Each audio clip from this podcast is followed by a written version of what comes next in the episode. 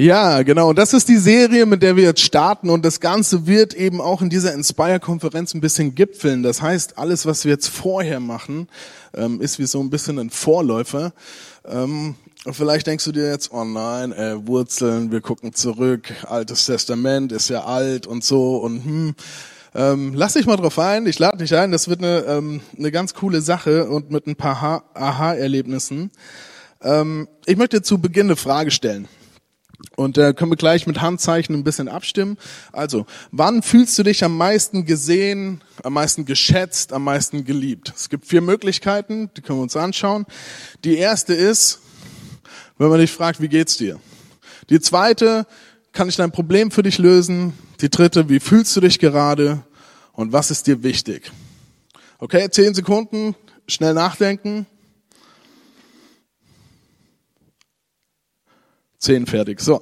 Also, wer sagt, am meisten fühle ich mich gesehen und geschätzt und geliebt? Wer mich fragt, wie geht's dir, der darf sich melden. Okay. Am meisten fühle ich mich gesehen, geschätzt, wenn man zu mir sagt, hey, kann ich dein Problem für dich lösen? Okay. Ähm, beim dritten, wie fühlst du dich gerade? Wenn mich jemand das fragt, dann fühle ich mich gesehen und geschätzt. Okay. Und beim vierten, was ist dir wichtig? Wer fühlt sich da? Okay, also es war fast so, wie ich es erwartet hatte, ähm, dass die meisten sich beim dritten und beim vierten äh, melden, bei wie fühlst du dich und was ist dir wichtig. Warum frage ich das? Ist ja fast ein bisschen eine rhetorische Frage. So, warum stelle ich die? Ähm, folgendermaßen, mir ist aufgefallen, dass wenn wir zu Gott kommen, ganz oft mit einer anderen Frage herkommen. Also wenn wir, wenn es um, um meine Beziehung mit Gott geht oder mit Jesus, dann ist es ganz oft so, hey Jesus, kannst du mal? Kannst du mal bitte hier, kannst du mal bitte da? Ich habe ein Problem ähm, kannst du mal irgendwie handeln und so. Ähm, Gott, kannst du dieses Problem lösen und so weiter. Hey, und das ist nicht eine Sache der Neuzeit, also von uns so, sondern wenn du ins Neue Testament reinschaust, dann wirst du erleben, dass es mal geht von, Herr Jesus, wir haben keinen Wein mehr, wir brauchen mehr Wein. Herr Jesus, ich kann nicht laufen, kannst du mich heilen. Herr Jesus, ich habe ein theologisches Problem mit dir, lass uns mal diskutieren. Ähm, Herr Jesus, ich, äh, der Lazarus ist tot, kannst du den mal, ne? Auch im Neuen Testament sehen wir, dass Menschen immer wieder zu Jesus kommen und ständig sagen, hey, ich habe ein Problem, kannst du das lösen? Weißt du, was das Skurrile daran ist? Wir kommen auf eine Art und Weise zu Gott, wo wir selbst sagen würden, mit dieser Art zeigst du mir am wenigsten, dass du mich siehst, dass du mich liebst und dass du mich schätzt. Interessant, oder? Auch erschreckend ein bisschen ähm, Gott, so ein bisschen der Problemlöser Gott. Und ähm, es gibt im Neuen Testament eine Person, die zu Jesus kommt, ohne mein Hamster ist tot, meine Katze wurde überfahren oder irgendetwas. Die einfach sagt, hier bin ich und es ist mir wichtig, was mit dir ist und ich salbe dich. Das ist Maria Magdalena. Wir gehen kurz rein in Markus 14, lesen uns das mal durch ähm, da heißt es, und als er in Bethanien war, im Hause Simons des Aussätzigen, und saß zu Tisch, da kam eine Frau, die hatte ein Alabastergefäß mit unverfälschtem kostbarem Nadenöl. Und sie zerbrach das Gefäß, goss das Öl auf sein Haupt. Jesus aber sprach, hey, lasst sie, was bekümmert ihr sie? Ne, da gibt's einen kleinen Gap dazwischen. Die Jünger kommen und sagen so, ja, warum macht die das? Und das könnte man doch verkaufen und es ist doch viel wertvoller und viel besser investiert. Jesus sagt, lasst sie, ähm, was bekümmert ihr sie? Sie hat gutes Werk an mir getan, denn ihr habt alle Zeit Arme bei euch und wenn ihr, wenn, ähm, wenn ihr, wenn ihr wollt, könnt ihr ihnen Gutes tun. Mich aber habt ihr nicht alle Zeit. Sie hat getan, was sie konnte. Sie hat meinen Leib im Voraus gesalbt zu meinem Begräbnis. Wahrlich, ich sage euch, wo das Evangelium gepredigt wird, in der ganzen Welt, auch hier in Hallau, da wird man auch das sagen zu ihrem Gedächtnis, was sie getan hat. Stimmt sogar. Wir reden heute über Maria, Maria Magdalena. Also stimmt, was da steht. Also, was hat die gemacht? Ist die einzige Person, die einfach hingegangen ist und gesagt hat, Jesus, was ist dir wichtig? Ich höre dir zu. Und dann ist sie hergegangen und hat ihn gesalbt. Ähm, weil sie wusste, beziehungsweise sie wusste es nicht, aber er, er hatte ein Begräbnis vor sich und sie hat ihn gesalbt. Das Schockierende ist, ganz oft kommen wir zu Jesus und sagen, Herr Jesus, ich habe ein Problem. Da stimmt's nicht, da stimmt's nicht, da stimmt nicht, kannst du mal was machen. Da brauche ich dich, da brauche ich dich, kannst du mal was machen. Da finde ich das schwierig, was da in der Bibel steht. Was soll das? Lass uns diskutieren. Also ganz oft sind wir, ähm, ja, kommen wir als Bittsteller zu Gott. Und wenn wir mal sagen würden, hey, was macht denn eine enge Beziehung aus? Ja, eine enge Beziehung zu meiner Frau würde nicht heißen, hey Christina, kannst du mal das machen? Kannst du mal das machen? Kannst du mal das machen? Kannst du mal das machen? Sondern ich würde sagen, hey, was ist dir wichtig? Wo stehst du gerade? Was fühlst du? Solche Sachen. Wie geht's dir? Und genau mit der Frage wollen wir jetzt einsteigen in Roots, in die Wurzeln. Wir wollen fragen, Vater, was ist dir wichtig? Was ist an deinem Herzen? Was ist ein Herzensanliegen von dir? Wir wollen heute Morgen nicht kommen mit, hey, kannst du mal, kannst du mal, kannst du mal, sondern was ist dir wichtig? Wir springen mal in 1. Korinther 2. Wir müssen heute ein bisschen ähm, durch die Bibel fräsen, im Alten Testament, im Neuen. Ähm, aber das ist immer gut. Wir setzen uns damit auseinander. Da heißt es, was kein Auge jemals sah, was kein Mensch sich vorstellen konnte, das hält Gott für die bereit, die ihn lieben. Das ist eigentlich nett, oder? Das ist cool. So, ja. Also da gibt's was. Gott hält etwas für bereit für die, die ihn lieben. Was ist die Definition von die, die ihn lieben? Die Definition gibt Jesus uns selbst. Nämlich er sagt, wer mich liebt, will meine Gebote halten. Also wer mich liebt, wird das, was ich gesagt habe, ähm, er wird alles dran setzen, das umzusetzen und danach zu leben und, und, und danach darauf zu vertrauen. Also die Leute, die Gott vertrauen, die wissen, was Gott am Gottes Herzen ist und die das umsetzen wollen, das sind die, die Jesus lieben. Das ist die Definition.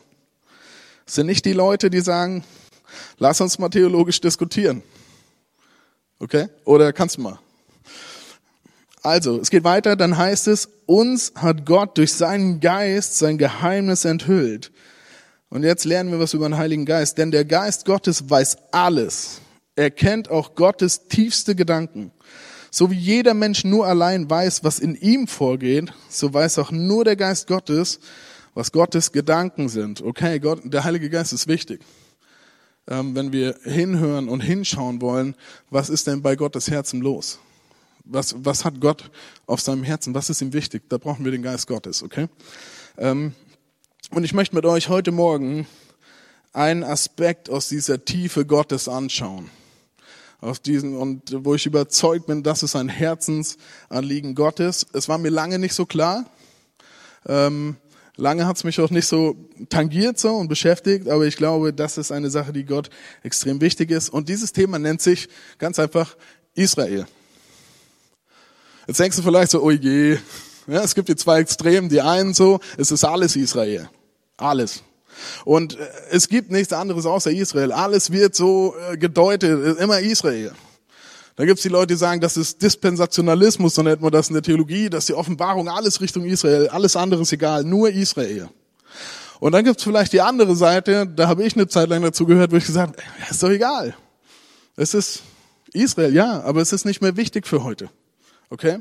Also irgendwo dazwischen befinden wir uns und ähm, was für mich kein Thema war, ist, glaube ich, meiner Meinung nach ein sehr starkes Thema auf dem Herzen Gottes. Und äh, wir gucken rein, Jesaja 40, da heißt es, da sagt Gott, tröstet, tröstet mein Volk, spricht euer Gott. Jetzt ist die Frage, mit wem redet Gott hier?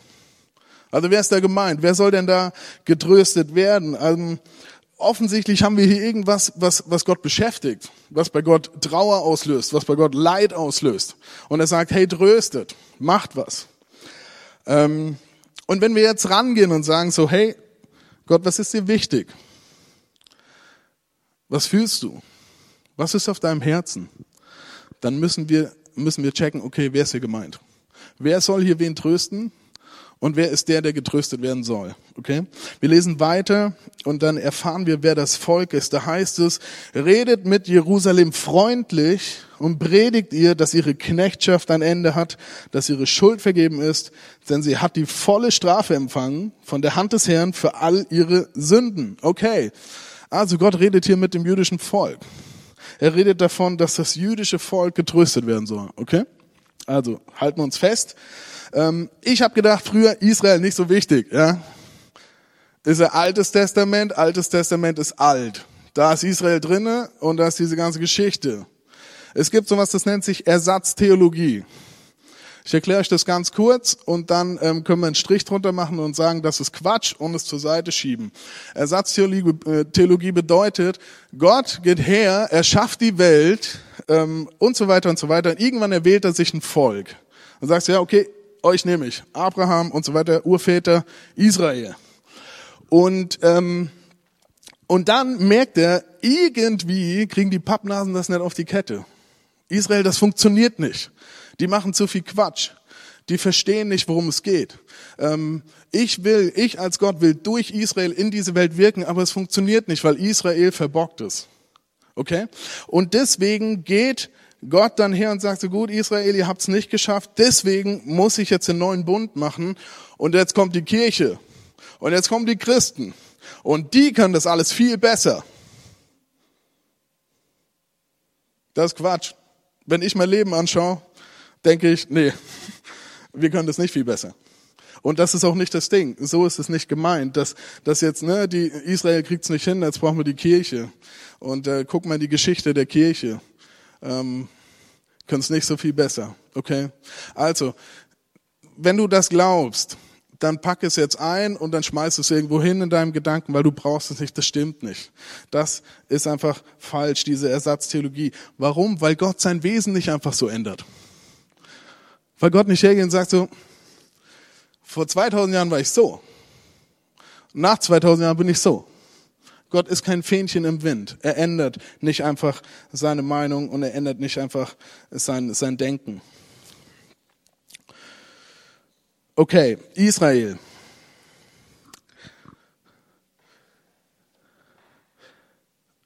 Israel hat eine Bestimmung, Israel hat eine Berufung und die wollen wir uns angucken. Das sind drei Punkte, die gehen wir durch. Das erste ist, Israel hat eine Sohnschaft. Israel ist Sohn. Okay? Kannst du nachlesen? 2. Mose 4, da sagt ähm, Gott da zum Pharao, hey, du sollst zu ihm sagen, so spricht der Herr, Israel ist mein erstgeborener Sohn. Und ich gebiete dir, dass du meinen Sohn ziehen lässt, dass er mir diene. Gott sagt, Israel ist mein Sohn. Dieses Volk ist mein Sohn. Das, dieses Volk gehört zu mir. Also, wenn du Ersatztheologie glaubst und sagst, ja, Gott sagt, Israel ist mein Sohn. Tausend Jahre später sagt er, die kriegen es gar nicht hin. Ah, dann ist Israel halt nicht mehr mein Sohn. Ja? Weißt du, Leute, die das sagen, sind die, die aber auch sagen, durch die Taufe und so weiter und durch den Glauben an Jesus bist du Kind Gottes. Du bist Sohn und Tochter des Höchsten. Was ist, wenn du wenn du von so einem Gott ausgehst, könnte es sein, dass du in 500 Jahren vielleicht nicht mehr Sohn und Tochter des Höchsten bist, weil du kriegst es nicht hin. Weil vielleicht dein Leben ähm, nicht ganz dem entspricht, wie Gott sich das vorstellt. Weil du vielleicht Sünde in deinem Leben hast. Weil es nicht funktioniert.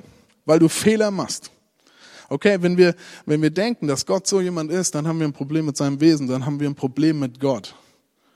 Weil Gott nicht hergeht und sagt, nur weil du die Leistung nicht erbringst, entziehe ich dir die Sohnschaft oder die Kindschaft. Das heißt, wenn Gott hier sagt, Israel ist mein Sohn, dann ist Israel der Sohn Gottes. Ein Sohn. Okay? Das ist so. Gott ändert da seine Meinung nicht. Wenn Gott zu dir sagt, durch, durch den Glauben an Christus bist du Kind Gottes, dann bist du Kind Gottes. Und er ändert das nicht einfach ab. Okay, das ist ganz wichtig. Gott ist nicht jemand, der einfach mal, ach, heute mal so, morgen so. Ähm, dann gibt's noch diesen zweiten Sohn, den kennen wir auch, das ist Jeshua, Jesus, der Sohn Gottes. Ähm, durch ihn haben die Heiden, so schreibt's der Römerbrief, der Paulus schreibst du, durch ihn haben die Heiden, du und ich, wir sind die Heiden nach dem Ding, ähm, Zugang zum Vater, Zugang zum Glauben. Zugang zum ewigen Leben. Wow. Ja? Durch den Sohn Gottes, Jesus. Und Jesus selbst sagte Matthäus 25 folgendes. Er sagt, versteht mich nicht falsch. Versteht nicht falsch, warum ich gekommen bin. Also offensichtlich kann man Jesus falsch verstehen. Er sagt, ich bin nicht gekommen, um das Gesetz oder die Schriften der Propheten abzuschaffen. Im Gegenteil, ich bin gekommen, um sie zu erfüllen. Er sagt, Leute, das, das, die alten Schriften sind nie abgeschafft worden. Ich habe sie erfüllt. Israel ist immer noch der Sohn Gottes. Und der Epheser beschreibt es, dass du durch Jesus ähm, kriegst du Anteil am Bürgerrecht Israels. Du wirst du wie mit reingenommen. Wir werden da wie mit reingenommen. Das heißt, wir haben Geschwister. Und wenn ähm, Christen anfangen, Juden zu verfolgen, was in der Vergangenheit, in der Kirchengeschichte und so weiter immer wieder passiert ist, dann machen sie nichts anderes, als ihre Geschwister zu verfolgen. Okay? Also, Jesus und Gott sagt, das ist mein erstgeborener Sohn. Ein zweiter Punkt bei Israel ist ähm, das Thema Mutterschaft, also ein, in der Berufung, weil Gott sich Israel erwählt und sagt, durch dieses Volk möchte ich Rettung in die Welt bringen. Durch dieses Volk soll Rettung kommen. Ähm, er erwählt Israel und durch Israel kommt das Wort Gottes und der Willen und der Willen Gottes in diese Welt. Also er vertraut diesem Volk quasi an, das weiterzugeben. Ja? Ähm, was gebären sie noch, wenn man es so nennen will, so von wegen Mutterschaft? Aus Israel kommt der Messias. Sie bringen den Messias hervor. Jesus war Jude.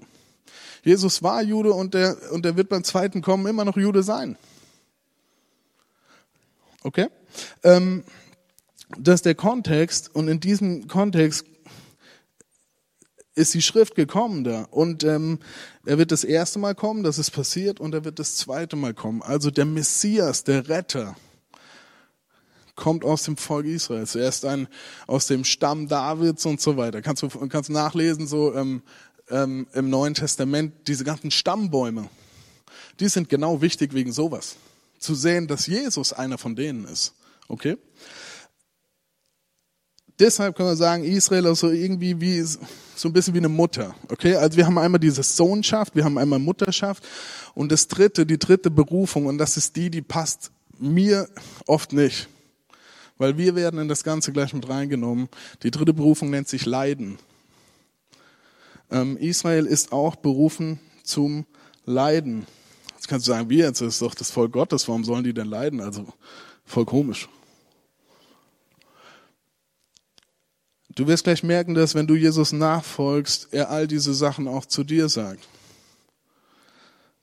Du bist berufen zur Sohnschaft, zur Tochterschaft. Du bist berufen, das Wort Gottes in die Welt zu bringen. Du bist berufen, ein, ein, ein Pfeil auf Jesus zu sein für andere Menschen. Du bist berufen, jemand zu sein, durch den Gott handeln kann in dieser Welt. Jesus den Retter vorzustellen, dem Messias, quasi, dass der Messias Raum bekommt. Und er sagt nicht, denkt, dass ihr was Besseres seid. Im Sinne von, wenn ich gelitten habe, dann werdet ihr auch leiden. Also diese, diese Punkte der Sohnschaft und der Mutterschaft und des Leidens trifft auf uns Christen genauso zu wie auf das Volk Israel. Und wir sind durch Jesus Teil davon. Warum leiden? Ich habe mir die Frage gestellt, warum denn leiden? Was ist so cool am Leiden? Ja? Ähm, niemand von uns will gerne leiden. Oder gibt es jemand, der sagt, jo, finde ich top, leiden? Nee, oder? Okay. Ähm, ich habe mal nachgelesen, im fünften Mose können wir ein bisschen was rausfinden. Es gibt ein paar Punkte, die dahinter stehen, warum Leiden ein Thema ist. Das erste ist, ähm, wir lesen da, denn ihr seid ein heiliges Volk, ihr gehört ganz dem Herrn, euren Gott. Er hat euch aus allen Völkern der Welt zu seinem Eigentum erwählt. Das hat er nicht etwa getan, weil ihr zahlreicher wärt als die anderen Völker, denn ihr seid ja das kleinste von allen Völkern. Okay, was wir hier lesen, ist das, was wir selbst in unserem Leben erleben, ganz oft, dass Gott in der Schwachheit groß ist. Gott erwählt sich nicht Israel als das stärkste Volk.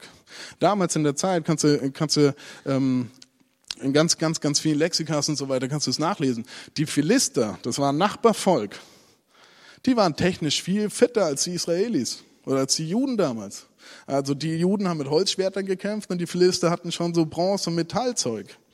Ähm, Gott erwählt dieses Volk aufgrund seiner Schwachheit. Nicht, weil sie so super sind. Ich mache dir ein Beispiel, wie das für uns ist. Ich habe mal in einem Gottesdienst gepredigt und hatte mal einen Bekannten dabei, also einen Freund mitgenommen. Und es war eine Gemeinde, die kannte ich nicht. Und war ein Jugendgottesdienst und ja, und der war jetzt nicht Bombe. So.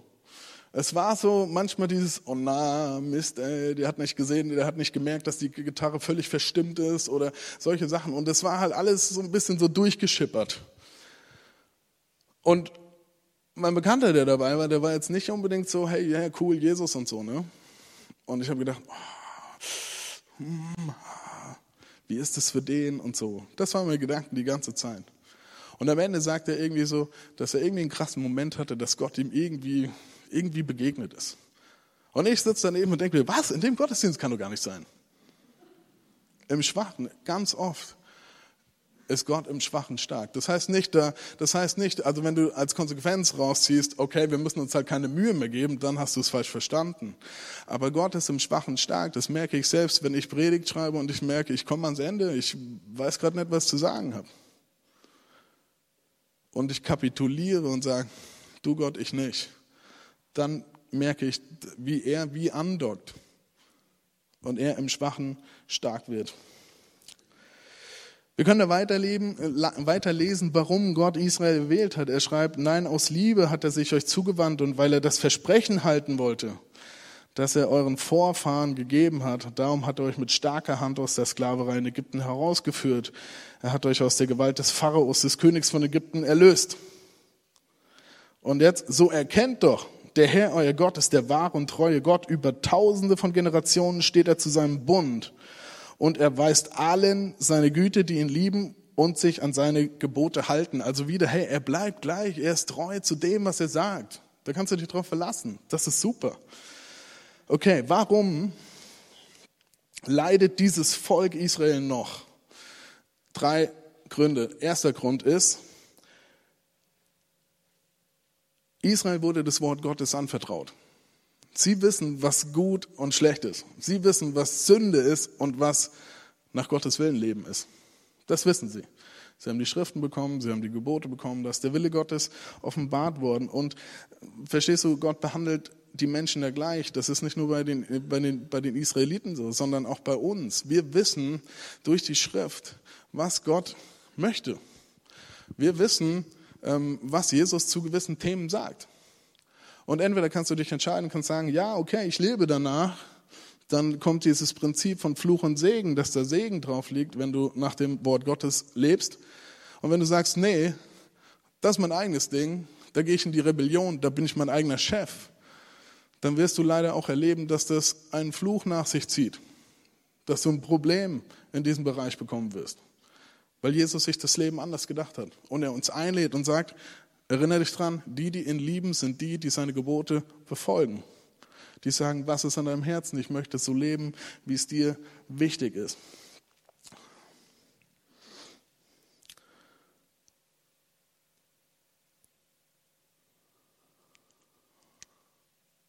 Der zweite Punkt liegt darin, dass Israel gesegnet ist. Das ist das Gegenteil. Ja, wir können nachlesen, ähm, ihr werdet reicher gesegnet sein als alle anderen Völker. Niemand von euch wird unfruchtbar sein. Kein Mann, keine Frau und auch keines eurer Tiere. Ähm, ich glaube, Leid kommt nicht nur, oder in diesem Fall kommt Leid nicht nur aus der eigenen Rebellion, sondern Leid kommt auch aus dem Gesegnetsein. Weil wenn jemand gesegnet ist, kommt immer Neid dazu. Umfeld hat immer Neid, ähm, das, das entsteht und Segen führt somit ähm, zu Neid und somit zu Leid. Ich habe euch mal ein Foto mitgebracht von der Landkarte heute, wie Israel aussieht. Israel ist umrundet von ähm, ähm, islamischen Ländern, Ägypten, Jordanien, Syrien und dem Libanon. Ähm, weiß nicht, wie gut du dich in der geopolitischen Lage da auskennst. Ähm, zurück gab es mal einen Sechstagekrieg, wo die ganzen islamischen Länder sich verbündet haben, gesagt haben, die schicken wir jetzt zurück ins Meer, wir machen Israel dem Erdboden platt, wir hauen die weg. In sechs Tagen hat Israel das beendet. Ähm, du kannst viele Zeugnisse sehen und hören, wie Gott in diesen sechs Tagen gehandelt hat da unten. Das ist echt interessant. Geh mal auf, also fang mal an zu graben. Ein Land, was so klein ist, hält sich seit Jahren wacker gegen die Umrundung quasi. Hinten dran hängt noch der Iran, der auch sagt, hey, nee, Israel muss weg, das ist der Erzfeind und so. Also irgendwie schlagen die sich, die sind irgendwie gesegnet. Tel Aviv ist, ist die Stadt der Startups, wirtschaftlich auch. Es gibt da, in Israel gibt es auch sowas wie das Silicon Valley in den Staaten, ja, wo man, wo man ähm, in, in Multimedia und Internet und Technikentwicklung richtig vorwärts geht, wo man ganz stark ist. Ähm, die haben so viele Zuwanderer, weil Juden aus aller Welt wieder zurückkommen, dass sie gar keinen Platz mehr haben. Israel hat angefangen, es gibt unterschiedliche Karten, kannst du dir angucken, kannst dir angucken die, das Land, was viel Wüste ist, das zu begrünen. Also da war vorher Wüste, dann haben sie gesagt, hey, wir nehmen das jetzt und dann bauen wir da einen Kibbutz drauf und, und so und jetzt ist wieder alles grün und fruchtbar und so. Also ganz viele Sachen, Banken und so weiter. Jetzt ähm, da ist ein Segen und Segen produziert auch Neid. Und Neid produziert Leid. Und dann gibt's noch die dritte, und das ist eine geistliche Dimension, ähm, weil Jesus sagt, kurz bevor er wiederkommt zum zweiten Mal, wird Israel erkennen, wer er ist. Wird Israel erkennen, wer Jesus ist, und sie werden es checken und, ähm, und, und, und Jesus verstehen. Das heißt, wenn wir, wenn wir das ernst nehmen, müssen wir sagen, da unten ist irgendwie das geistliche Hauptquartier so. Wir müssen immer mal einen Blick darunter werfen und schauen, was passiert denn da? Um mal so den Finger ins Wasser zu halten und zu gucken, was haben wir denn für eine Temperatur? Und, ähm, und wenn es so ist, dann musst du dir überlegen, was würdest du tun, wenn du der Feind wärst? Also, was würdest du tun, wenn du der Teufel wärst? Und sagen würdest, ich will nicht, dass Gottes Wille sich wirklich zustande kommt. Dann würdest du versuchen, so krass dagegen zu arbeiten, dass eben da keine Erkenntnis stattfindet. Du würdest versuchen, das Volk auseinanderbringen zu lassen. Ähm, du würdest es versuchen, keine Ahnung, vielleicht zu töten oder so. Ich kann mir schon vorstellen, dass wir, also dass die Deutschen da ähm, ordentlich mitgemacht haben, sich gebrauchen haben lassen ähm, in der Zeit des Zweiten Weltkriegs, was das anging, dass der Feind ähm, gesagt hat, hey, jetzt ähm, werden wir diesen Plan vernichten. Im Jesaja 40 steht, es ruft eine Stimme in der Wüste, bereitet dem Herrn den Weg, macht in der Steppe eine ebene Bahn unserem Gott. Das ist passiert. Das war Johannes der Täufer. Das passiert. Und dann geht's weiter für das zweite Kommen. Alle Täler sollen erhöht werden und alle Berge und Hügel sollen erniedrigt werden und was uneben ist, soll gerade und was hügelig ist, soll eben werden. Denn die Herrlichkeit des Herrn soll offenbart werden und alles Fleisch miteinander wird es sehen, denn der Herr, denn des Herrn Mund hat's geredet. Beim ersten Kommen von Jesus haben die Menschen ihn nicht erkannt. Beim zweiten Kommen werden sie ihn erkennen. Ähm, und jetzt sagt Gott, wir springen zurück, tröstet mein Volk. Ich glaube, hier geht es auch um Versöhnung. Und ich glaube, dass Jesus der Einzige ist, der Moslems, Juden und Christen zusammenbringen kann. Ähm, am Ende werden alle Menschen Jesus erkennen. Wenn du, wenn du dich mal informierst ähm, und mal so nachfragst, was ist denn die Kirche, die am schnellsten wächst auf der Welt, dann ist sie leider nicht hier in Hallau. Sie ist im Iran. Denkst du, was? Iran? Das ist doch krass. Iran ist doch das feindlichste Land gegenüber Jesus und Christen und Juden und so. Aber ja, im Iran wächst die Kirche am schnellsten. Ich lese dir mal vor, was ich gelesen habe. Das heißt, das iranische Erwachen ist eine mit Rekordgeschwindigkeit wachsende Jüngerschaftsbewegung, die kein Gelände oder Gebäude ihr eigen nennt, keine zentrale Leitung hat und überwiegend von Frauen geleitet wird. Ach du meine Güte, was ist denn da los? Herr Jesus knallt da durch der, der, der, der erscheint Leuten und dann passiert was und, der, und da entsteht eine riesige Jüngerschaftsbewegung. Ähm, gibt eine Dokumentation, kannst du dir anschauen, das ist Wahnsinn. Und dann, und Jesus ist der Einzige, der, der die zusammenbringt. Es gibt ein Zitat aus dieser Dokumentation, da sagt eine Frau, unkenntlich gemacht und so und alles, sie sagt folgendes, ähm, wir wurden trainiert, die Juden zu hassen. Aber wenn Jesus in dein Leben kommt, dann passiert es, dass wir uns in die Juden, in das Volk Gottes verlieben. Wahnsinn, oder? Ich glaube, Jesus ist der, der alles zusammenbringen kann. Und auch wirst du merken, an ihm kommst du halt nicht vorbei. Das ist halt einfach so. Ja? Ähm, ich möchte enden mit der folgenden Bibelstelle.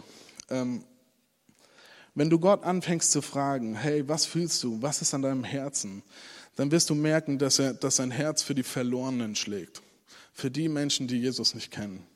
Und ähm, die Frage wird automatisch bei dir sein, schlägt dein Herz auch für Verlorene? Macht das was mit dir, wenn mit seinem Herzen da was passiert? Ähm,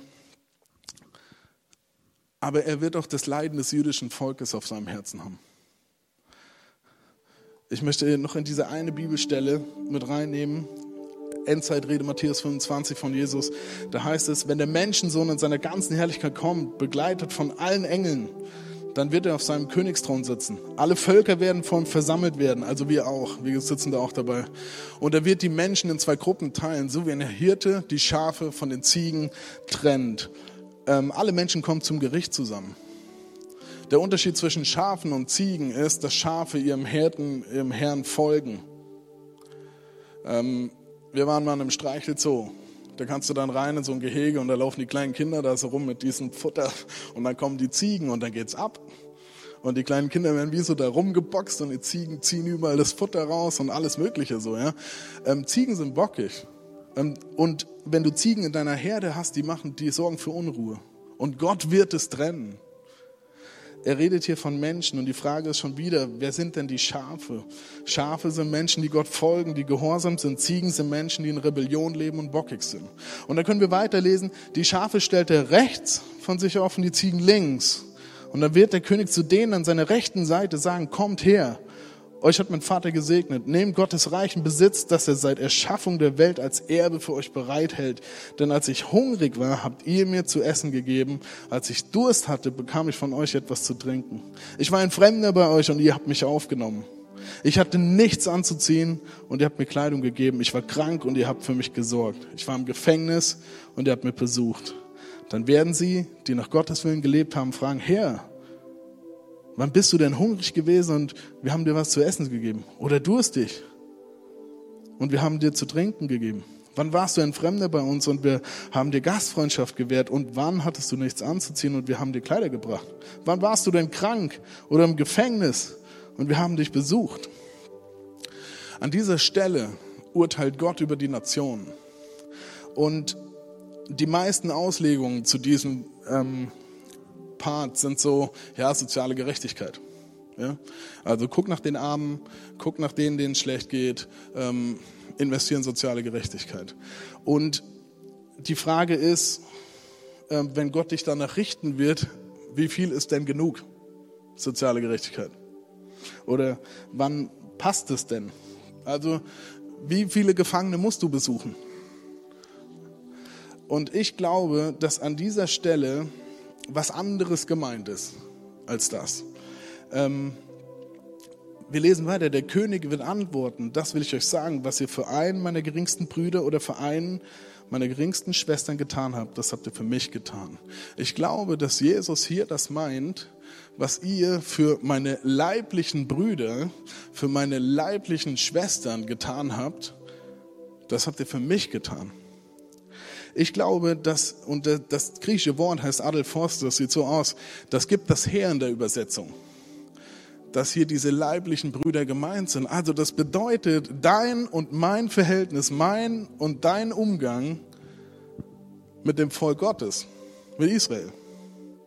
Und ich kann mir vorstellen, dass die Nationen alle mal danach gerichtet werden, wie sie mit dem Volk Israel umgegangen sind.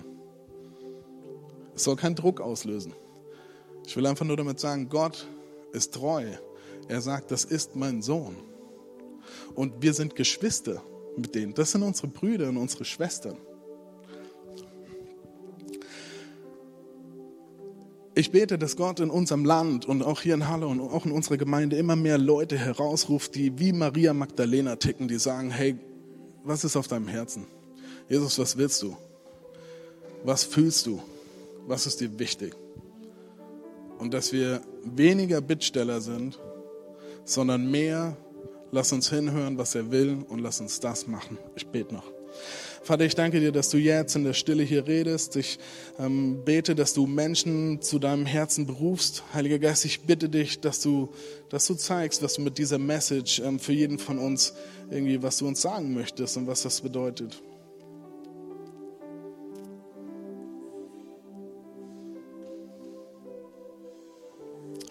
Und ähm, wenn du merkst, dass Gott an dein Herz klopft, dann, dann lade ich dich ein, dass du, dass du mit mir betest dass du sagst, Herr Jesus, heute kehre ich um. Ich bitte dich um Vergebung für Rebellion, für mein Misstrauen.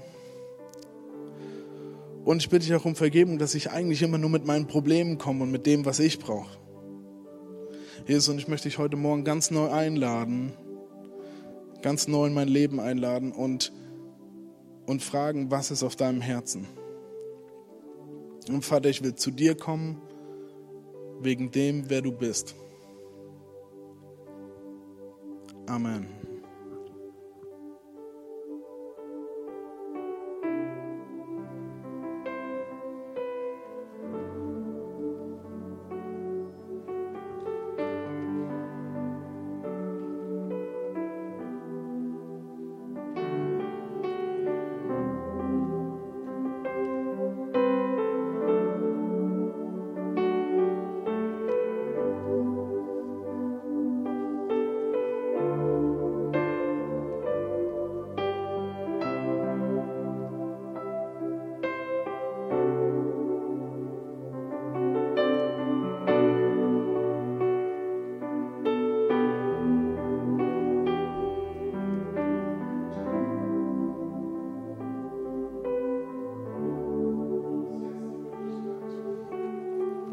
Darauf zu reagieren.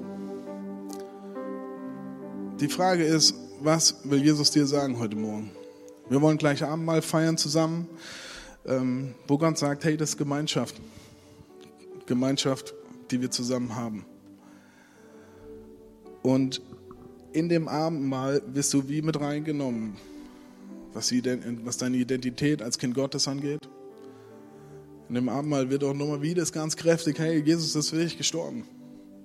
Und du bist Kind Gottes, darauf darfst du vertrauen, er wird seine Meinung nicht ändern. Aber ich lade dich ein, dass du vorher, bevor du zum Tisch gehst und Abendmahl nimmst, dass du Jesus fragen sagst, wo stehen wir? Willst du Sachen aus meinem Leben rausräumen? Und wenn du, und der Heilige Geist ist jemand, der, der, der, der offenbart dir die Sachen. Das, das drückt ein bisschen im Herzen so dann nimm das und bring's ans Kreuz. Gib's Jesus. Und sei sicher, er ist gestorben dafür und es ist getilgt und es ist gut.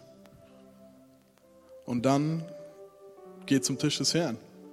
Nimm das Abendmahl. In der Bibel im Neuen Testament kannst du nachlesen, dass in dieser Nacht er mit seinen Jüngern zusammengesessen hat. Und dass er das Brot nahm und dass er das Brot brach und dankte und dann zu seinen Jüngern sagte, das ist mein Leib, der für euch gebrochen ist, der für euch gegeben ist. Und Christi Leib wurde gebrochen für dich, im wahrsten Sinne des Wortes. Und dann nahm er den Wein, den Kelch und dankte. Und dann gab er ihn seinen Jüngern und sagte, das ist der neue Bund und der neue Bund ist der endgültige Bund. Da braucht es nichts dazu. Das ist das Ding. Ähm, das Blut Christi macht dich rein. Durch den Glauben an ihn bist du gerettet. Du bist ein Kind Gottes. Du hast Zugang zum großen Geschenk des ewigen Lebens. Und Jesus sagt, ich kenne dich, du bist mein Schaf. Und Jesus sagte, tut es immer wieder, feiert es Abendmahl. Auch im Gedächtnis daran, was ich gemacht habe für euch. Wir gehen jetzt in Zeit des Worships. Abendmahlsstationen sind draußen. Ähm, du bist eingeladen, zum Tisch des Herrn zu kommen, aber rede mit ihm vorher. Jesus, danke dir, dass du gestorben bist für uns. Danke dir, dass du treu und aus Gehorsam und aus Liebe zum Vater, aber auch zu uns, dass du diesen Weg gegangen bist. Und danke, dass wir durch dich nach Hause kommen dürfen.